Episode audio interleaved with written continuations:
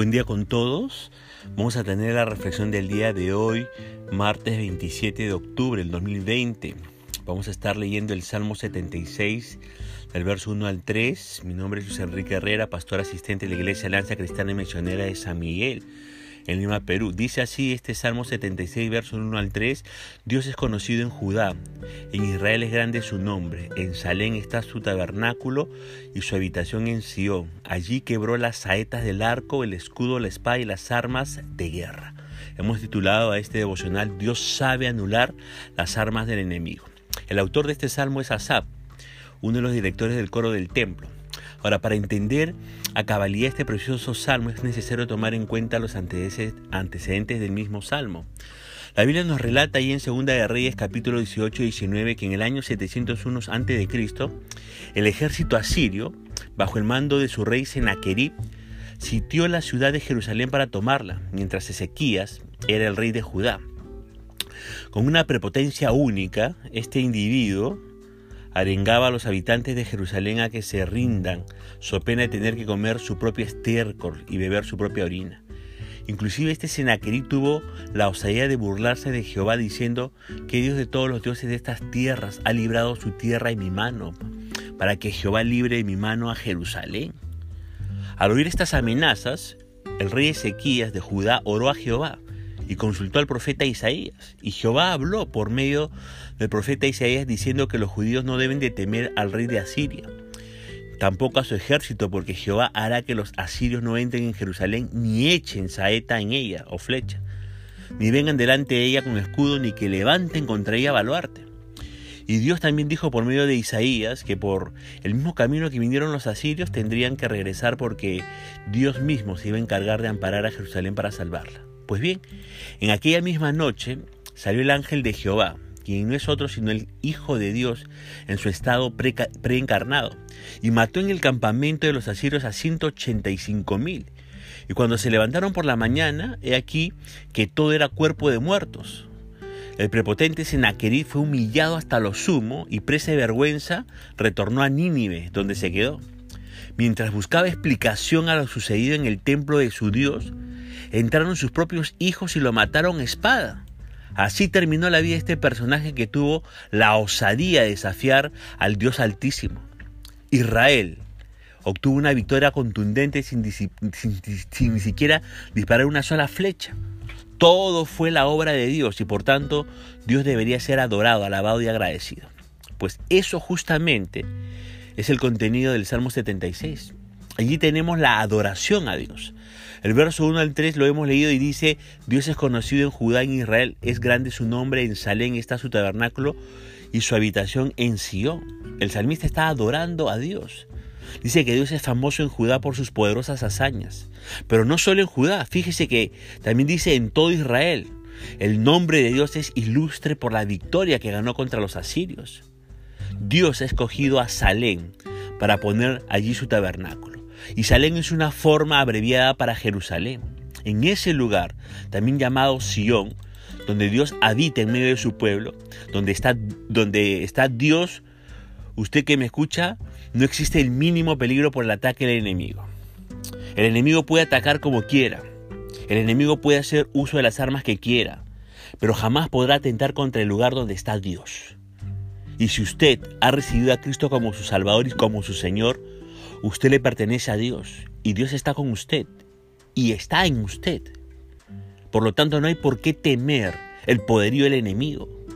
Una vez que el salmista ha adorado a Dios, pasa a hacer un recuento histórico de los acontecimientos y de una forma poética describe a Dios anulando las armas del enemigo. En el verso 3 dice de este Salmo 76, allí quebró las flechas del arco, el escudo, la espada y las armas de guerra. Cuando el enemigo entensó el arco para lanzar su flecha contra Jerusalén, el arco se rompió y la flecha cayó al suelo. Cuando el enemigo quiso tomar el escudo para entrar en batalla, notó que el escudo no servía. Cuando el enemigo intentó desenvainar la espada, constató que la espada se había roto. Cuando el enemigo trató de hacer funcionar las, las máquinas para la guerra, comprobó que estaban hechas pedazos. La única explicación posible es que Dios había intervenido destruyendo el armamento enemigo. Qué grandioso que es nuestro Dios, ¿verdad? Por eso usted que me escucha, si usted está con Dios, no tema el armamento del enemigo. Dios es experto en anular el armamento más sofisticado del enemigo. Yo le pregunto en esta hora, ¿qué armas usa el enemigo para luchar contra usted? ¿La calumnia? ¿La traición? ¿La astucia? ¿El enemigo usa el poder económico para luchar contra usted? ¿Usa la corrupción? ¿La política? Déjeme decirle que son armas poderosas, ¿verdad? Pero no hay por qué preocuparse por estas armas, porque Dios sabe quebrar el armamento del enemigo. Ahora, acto seguido el salmista muestra a Dios anulando la persona del enemigo en los versos 4 y 5 de este Salmo 76. Y dice, glorioso eres tú, poderoso más que los montes de casa. Los fuertes de corazón fueron despojados, durmieron su sueño, no hizo uso de sus manos ninguno de los varones fuertes. A tu reprensión, oh Dios de Jacob, el carro y el caballo fueron entorpecidos. Dios, déjeme decirles, tan poderoso que no solo anuló las armas de los enemigos, sino a los mismos enemigos. Por eso el salmista dice que Dios es glorioso. Dios es más poderoso que los montes de casa. Esto significa que Dios es más poderoso que el poder conjunto de todos los reinos del mundo. Fue mediante este poder que Dios anuló completamente a los enemigos. El enemigo era fuerte de corazón. Esto significa en extremo valiente, seguro de sí mismo. Pero cuando se enfrentó con el poder de Dios fue derrotado y despojado y dejó de existir. Pero lo maravilloso es que el enemigo ni siquiera pudo hacer intento por defenderse. Por eso dice el texto que no hizo uso de sus manos ninguno de los varones fuertes. Con la persona del enemigo, inutilizada de esta manera, de nada sirvieron los carros y caballos que tenía el enemigo. Qué extraordinario que es nuestro Dios, ¿verdad? Nada se compara a Él. Ahora, ¿cómo es el enemigo que usted tiene que enfrentar? ¿Es fuerte y poderoso? ¿Parece invencible ese enemigo con, el, con el cual usted tiene que enfrentar? ¿Se siente temeroso? Arriba el ánimo, por favor, usted que me escucha. Arriba el ánimo. No hay enemigo que resista el poder de Dios. Si el enemigo prevalece, eso es solamente porque Dios así lo ha determinado.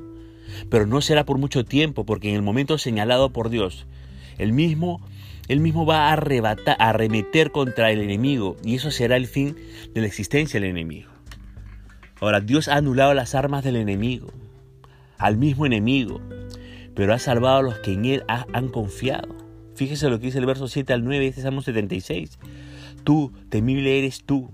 ¿Y quién podrá estar en pie delante de ti cuando se encienda tu ira? Desde los cielos hiciste oír juicio. La tierra tuvo temor y quedó suspensa, eh, suspensa cuando te levantaste, oh Dios, para juzgar, para salvar a todos los mansos de la tierra. Dios es temible, déjeme decirle. Otra traducción dice que es terrible. Por un lado, esto significa que Dios es digno de ser reverenciado. Por otro lado, significa que debemos tener temor de atentar contra su santidad y su pureza. Por eso dice el texto, ¿y quién podrá estar en pie delante de ti cuando se encienda tu ira? La respuesta es nadie. Nadie podrá estar delante de Dios de pie, porque Dios es temible. Aún la tierra tiembla y se queda quieta cuando Dios derrama sus juicios desde el cielo. Dios castiga al impío, déjeme decirle, pero salva a todos los mansos de la tierra. Inmediatamente después que el salmista nos muestra que Dios transforma la ira del hombre contra Dios en alabanza a Dios, miren lo que dice el, el versículo de este Salmo 76. Ciertamente la ira del hombre te alabará, tú reprimirás el resto de las iras. Otra versión traduce este texto de la siguiente manera, el, enojo del hombre se convierte en tu alabanza, aún su más mínimo enojo se convierte en tu corona. Esto significa que a Dios no le afecta la burla y la difamación de las personas. Mucha gente se mofa o se burla de Dios. Mucha gente difama e insulta a Dios. Esta gente piensa que de esta manera está dañando a Dios. Pues Dios dice que estos insultos del hombre llegan a sus oídos como una alabanza. Aún el mínimo enojo del hombre contra Dios es registrado por Dios como una alabanza. Ahora déjeme contarle algo. Usted conoce a Jorge Mario Bergoglio, ¿no? Más conocido como el Papa Francisco. Fíjese que en varias de sus conferencias él ha dicho blasfemias en contra de Dios y de Jesucristo. Por ejemplo, en una de sus conferencias, él se refirió a la crucifixión de Cristo. Él dijo, yo llevo dos cosas siempre conmigo, el Santo Rosario para rezarlo y enseñó una cajita y la Vía Crucis. ¿Y sabe lo que dijo con respecto a la Vía Crucis y la crucifixión de Cristo? Dijo, esto es la historia del fracaso de Dios, dijo. Así dijo. Busque el video en YouTube. En otra oportunidad, haciendo referencia al linaje de Jesús y haciendo mención a las mujeres que obvio no tenían buena reputación, como la mujer de Urias Eteo, como Ruth la Moabita, como Rap la Ramera, como Tamar, ¿sabe qué es lo que dijo este hombre? Dijo, por las venas de Jesucristo corrió sangre pagana. Eso fue lo que dijo ese hombre. Y una más de este hombre, Jorge Bergoglio, se refirió a Jesús como un tonto que se portó como un alcahuete al comentar ese episodio donde el Señor Jesús le, trae una mujer sorprendida en adulterio y Jesús estaba escribiendo sobre la tierra. Y así se refirió Jorge Bergoglio acerca del Señor Jesucristo. Pero déjeme decirle que a Dios no le afecten lo más mínimo los ataques de las personas. Por más famosas que estas personas sean, por más importantes y poderosas que sean estas personas que blasfeman contra Él, no le afecten lo más mínimo. Ahora, al mirar a un Dios de este calibre, la respuesta que demanda el salmista es una adherencia total y sin reservas a Él. Fíjese lo que dice el verso 11 y 12, dice, prometed y pagad a Jehová vuestro Dios todos los que están alrededor de él traigan ofrendas al, temible. Cortará él el espíritu de los príncipes, temible es a los reyes de la tierra. Dios demanda adhesión total a los que están alrededor de él. Dios no se contenta con una adhesión parcial. O estamos con Él o estamos contra Él. Jesucristo dijo, ¿no? Si no estás conmigo, estás contra mí. No hay terreno neutral, no hay término medio aquí.